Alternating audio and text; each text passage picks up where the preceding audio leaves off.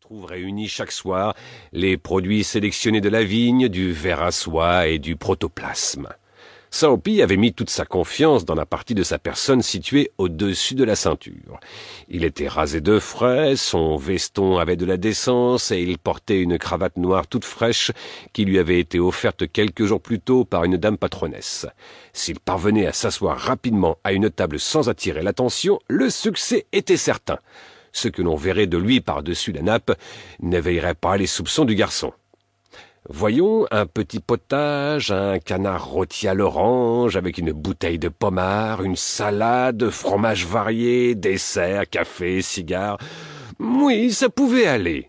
L'addition n'atteindrait pas un chiffre astronomique qui serait capable de susciter l'ire et la vendetta du gérant, et c'est confortablement garni et restauré qu'il partirait pour son asile hivernal.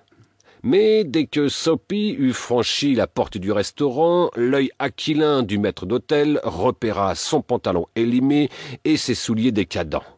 Aussitôt, des poignes énergiques se saisirent de l'indésirable client et le reconduisirent en hâte et en silence sur le trottoir. C'est ainsi qu'un canard eut la vie sauve. Soapy quitta Broadway et tourna dans une rue adjacente. Décidément, ce n'était pas par les voies épicuriennes qu'il attendrait cette fois le séjour convoité. Il fallait imaginer quelque autre moyen de parvenir jusqu'au limbe. À un coin de la sixième avenue, un beau magasin, constellé d'ampoules électriques, étalait ses vitrines alléchantes, garnies de différents produits du commerce et de l'industrie. Soapy ramassa un pavé et le lança à toute volée dans la glace. Un attroupement se forma aussitôt et un policeman accourut. Soapy, immobile, les mains dans les poches, sourit à la vue de l'uniforme. Où est le type qui a fait ça? demanda l'agent d'un air excité. Ne pensez-vous pas que je pourrais avoir collaboré à l'événement? demanda Soapy d'un ton légèrement sarcastique, mais aussi cordial, comme il sied à quiconque salue l'arrivée de la bonne fortune.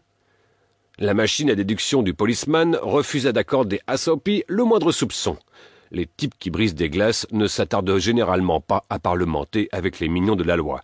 Ils prennent leurs jambes à leur cou. Le policeman aperçut au loin un homme qui courait après un autobus. La matraque levée, il se lança à sa poursuite. Dégoûté par ces deux insuccès successifs, Saopi traîna plus loin ses semelles. De l'autre côté de la rue se trouvait un restaurant de modeste apparence, providence des appétits robustes et des bourses débiles. L'atmosphère et la vaisselle y étaient d'égale épaisseur, la lingerie et le potage d'une maigreur identique. C'est là que Saopi introduit cette fois sans encombre ses ribouilles accusateurs et son pantalon expressif. Une table l'accueille sur laquelle il consomme en paix beefsteak aux pommes, gruyère et beignets de banane. Puis, selon le rite, il communique discrètement au garçon l'état néant de son compte en poche. Et maintenant, murmura-t-il, dépêchez-vous d'appeler un flic. Le gentleman est pressé. Pas de flic pour toi, Auguste, dit le garçon d'une voix graissée à la margarine, et avec des yeux soudain rétrécis à la dimension d'une cerise à l'eau de vie au fond d'un verre. Hé, Paul Projeté par quatre bras solides, Saopi atterrit brutalement sur son oreille gauche. Il se releva membre par membre, tel un maître pliant que l'on ouvre, et brossa de la main ses vêtements empoussiérés. Allons, son arrestation serait-elle un rêve inaccessible? Blackwell semblait plus loin que jamais. Un policeman qui avait assisté à la scène de l'autre côté de la rue se mit à rire et s'éloigna. Tout au long de cinq blocs d'immeubles, Saopi traîna son découragement, et puis soudain, l'espoir du succès se ranima en son viscère ulcéré.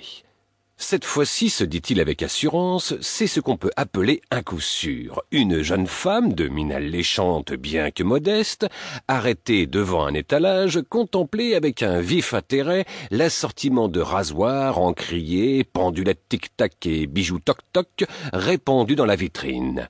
Deux mètres plus loin, un vaste policeman d'allure austère était appuyé contre un poste d'eau.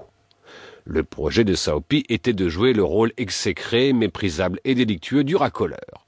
L'aspect élégant et recherché de sa victime, ainsi que la proximité d'un flic à l'air consciencieux, inculquèrent à Saopi la conviction qu'il ne tarderait pas à éprouver sur son bras l'agréable étreinte policière qui lui assurerait ses quartiers d'hiver dans la confortable petite prison insulaire. Soapy redressa sa cravate noire, dont de la dame patronesse, tira sur ses manchettes fripées, mit son chapeau sur l'oreille et s'approcha délibérément de la jeune femme. Il se mit aussitôt